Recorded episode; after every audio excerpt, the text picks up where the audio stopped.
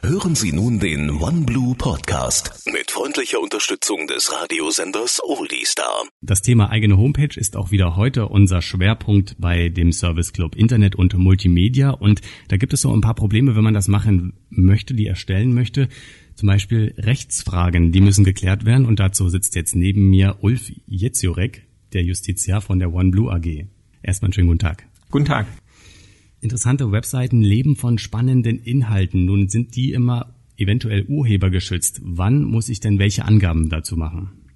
Grundsätzlich ist es so, dass immer dann, wenn man einen sogenannten ähm, Internetdienst anbietet, dass man dann eine Impressumspflicht beachten muss. Das heißt, dass man auf der Seite veröffentlichen muss, wer man ist, wie man erreicht werden kann.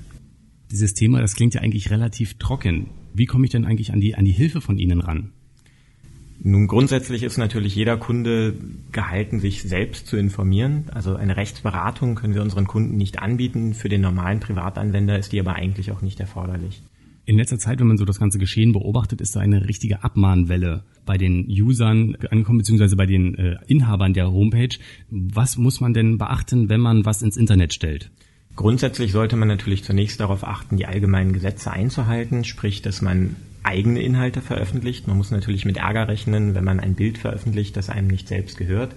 Das heißt, sinnvollerweise nimmt man entweder eigen erstellte Fotos oder aber äh, Bilder, die man beispielsweise bei uns über unsere Kooperation mit Fotolia bekommen kann. Dann ist man auf der sicheren Seite und weiß, dass man ein lizenzrechtlich geschütztes Bild verwenden darf. Hm, und was muss ich bei der Erstellung meiner Homepage beachten? Na, grundsätzlich sollten Sie beachten, dass Sie ähm, wie im übrigen Leben sonst auch keine rechtsverletzenden Inhalte benutzen. Sprich, wenn Sie Ihren Nachbarn nicht mögen, sollten Sie keine Schmähkritik über ihn ins Internet stellen. Dann müssen Sie gegebenenfalls mit Ärger rechnen. Auch wenn Sie eigene Bilder erstellen, sollten Sie natürlich immer die Persönlichkeitsrechte anderer Menschen beachten. Aber darüber hinaus ist es halt eigentlich kein Unterschied zum, zu dem, was man sonst tut. Wenn wir jetzt bei Ihnen, sagen wir mal, eine Homepage für Fotos erstellen möchten, da stellt sich wohl als eine der ersten Fragen der Name. Wie, was muss ich dabei beachten? Bei jeder Domain, die man im Internet registriert, sollte man natürlich beachten, dass man nach Möglichkeit keine Markenrechte oder Namensrechte anderer Menschen missachtet.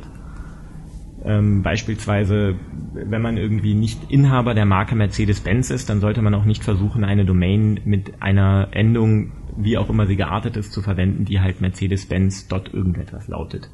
Jetzt habe ich auf meiner Homepage ein ganz tolles Produkt und möchte möglichst viele Leute damit erreichen. Am besten geht das ja mit E-Mail. Aber Vorsicht, oder? Natürlich, man muss darauf achten, dass man wettbewerbsrechtlich sich da nicht in Schwierigkeiten begibt. Im Zweifelsfall empfiehlt es sich da natürlich, sich eine Rechtsberatung beispielsweise durch einen Rechtsanwalt zu suchen. Ganz eindeutig ist aber natürlich, dass man keinen sogenannten Spam betreiben darf. Das heißt, immer dann, wenn ich eine gewerbliche E-Mail an einen Kunden schreiben möchte, muss ich vorher dessen Einverständnis vorliegen haben.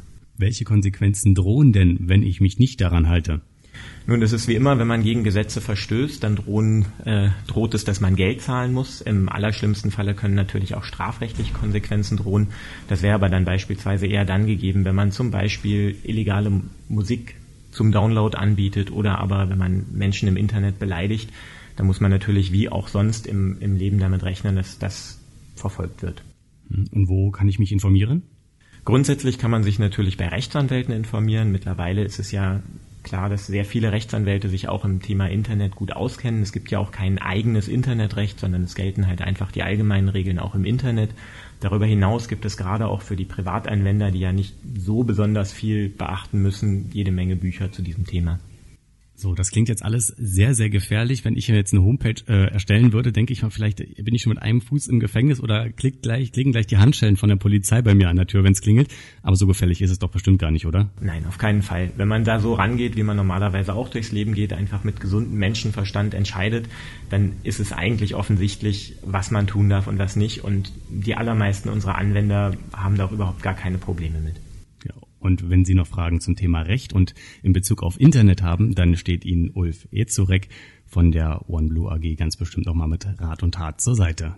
Sie hörten den OneBlue Podcast mit freundlicher Unterstützung des Radiosenders Oldie Star. Mit freundlicher Unterstützung des Radiosenders Oldie Star.